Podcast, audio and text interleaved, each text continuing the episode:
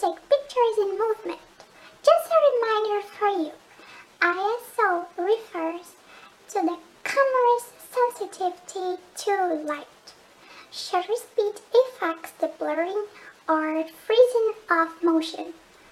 Aperture affects the amount of depth of field in an image. Don't use these configurations.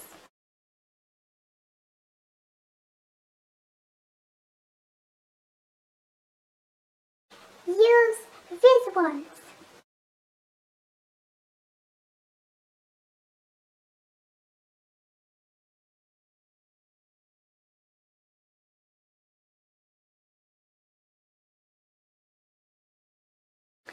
The types of lens that help you to take pictures in movement are the AFS, the single servo autofocus.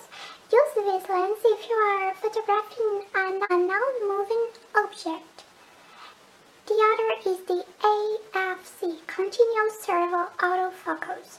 This has a dynamic area AF. The camera is going to give an autofocus point.